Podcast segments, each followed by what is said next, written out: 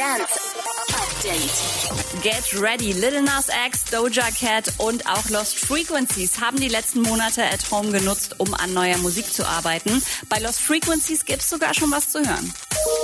I'm in the studio working on the new track. It's gonna sound sick.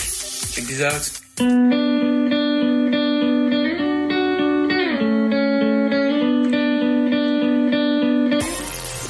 Seid ihr von Don Diablos Videos auf seinem neuen Camp Kubrick Account genauso verwirrt wie ich? Was wird das? Eine Single-Dating-Plattform? Hi, my name is Phil. Uh, most of my friends call me Big Phil.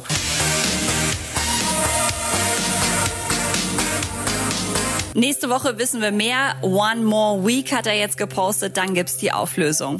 Und die deutschen Dance-Charts sind raus mit der neuen Nummer 1 diese Woche. Joel Corey featuring MNEK.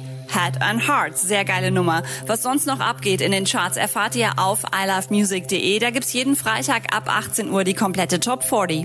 Update mit Claudi on Air. Jetzt auch als Podcast. Für tägliche News in deinem Podcast-Player. Abonniere I Love Music Update.